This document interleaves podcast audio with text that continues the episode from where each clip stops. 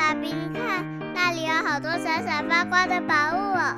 真的耶，宝贝，那就是传说中的十灾故事同心阁。我们赶快去一探究竟吧。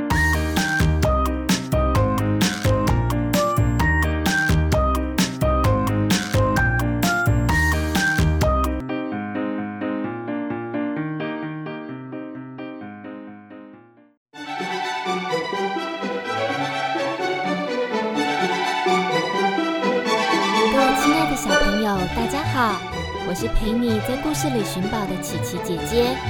今天我们要讲一个人生翻转的故事。每个人的出生都不一样，有的人是含着金汤匙来到这个世界，有的人则必须要很辛苦的谋生存。啊，世界上也有很多人是人生大翻转的。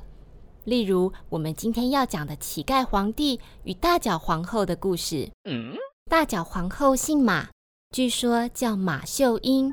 她的父亲因为犯了杀人罪，就把马秀英托付给拜把之交郭子兴。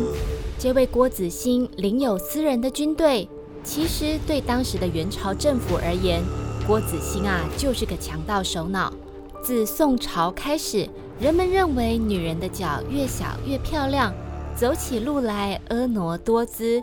但是马秀英跟着强盗养父，就有双天然的大脚丫。寄人篱下，又有一双大脚的马秀英是怎么当上皇后的呢？那就得来说说她未来的先生乞丐皇帝。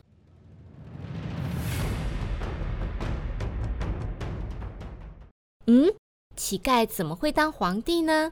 小朋友，还记得我们曾经说过中国历史上第一位平民皇帝刘邦的故事吗？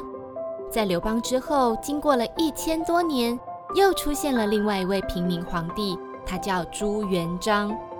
刘邦在当皇帝之前，至少还当过地方的小官，但是朱元璋呢，他可是绝无仅有，当过乞丐，当过和尚，还当过盗贼的皇帝哦。朱元璋的本名也不叫做朱元璋，他在家里排行第八，所以叫做朱重八。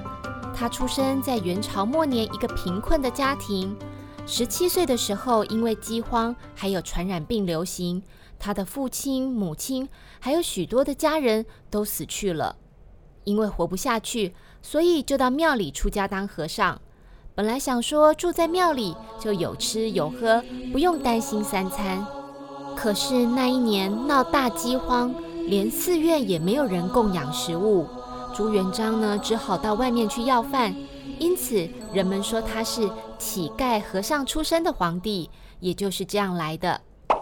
但民间传说朱元璋是臭头皇帝，因为他生活条件不好，卫生环境也差，因此呢，头上就生了皮肤病，头皮会流脓溃烂。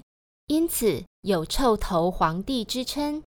这位朱重八在二十五岁的时候，因为战争，寺院被烧毁，无以为继的朱重八怎么办呢？为了混口饭吃，他就投到当时的大盗贼郭子兴的手下，至少在那里有吃有住，温饱不是问题。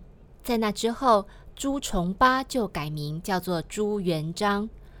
一贫如洗的朱元璋竟然受到郭子兴的赏识，不但提拔他，还把自己的养女马秀英嫁给他。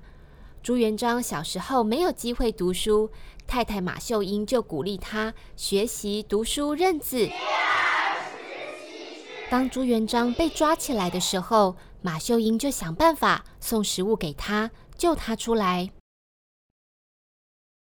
在郭子兴过世之后，朱元璋带着部队四处征战了十六年，终于灭掉蒙古人建立的元朝，开创了新的朝代——明朝。皇上驾到！朱元璋当上皇帝之后，有一次就快要过年了，他听说民间有人编歌谣嘲笑马皇后是个大脚丫，朱元璋很生气，就派人去查访到底是谁说的。要把这个人来问罪。那个晚上，查访到嘲笑皇后大脚丫的人居住的地方之后呢，就在那户人家的门口贴上了一张红纸作为记号，打算天亮以后呢，再找官兵来抓人。没想到马皇后听说了这件事，她一想到因为自己的原因导致百姓遭殃，心里感到很不安。于是她连夜派人在家家户户的门口都贴上红纸，等到天亮，官府要抓人的时候，却发现每一户人家门口都贴了红纸，根本分不出来究竟是哪一户，于是只好作罢。后来在门上贴红纸，就演变成过年的时候家家户户贴春联的应景活动了。朱元璋当上皇帝之后，脾气越来越暴躁。明朝初年，有个大学问家宋濂，曾经当过太子的老师，退休后却因为子孙被牵连入一桩谋反案，朱元璋下令要杀了宋濂。马皇后很着急，想着要怎么劝朱元璋收回成命。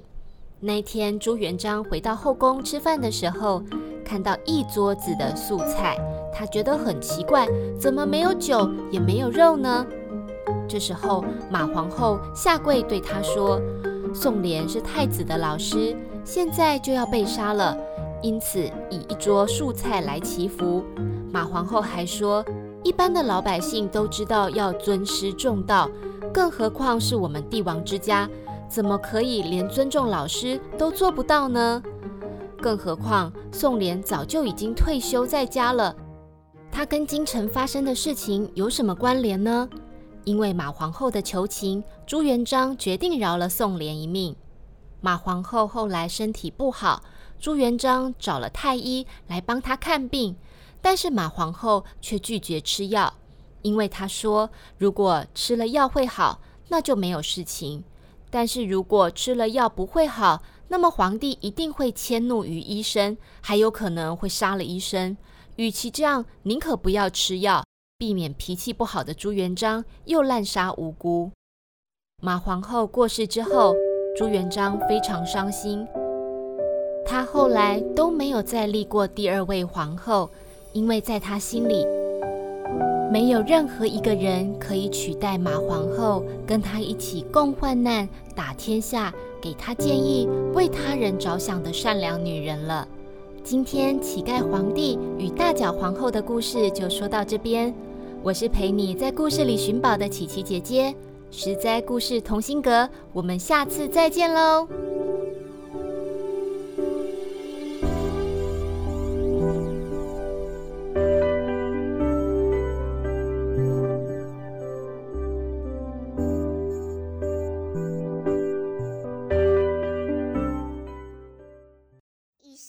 实在实在网络教育学院制作播出。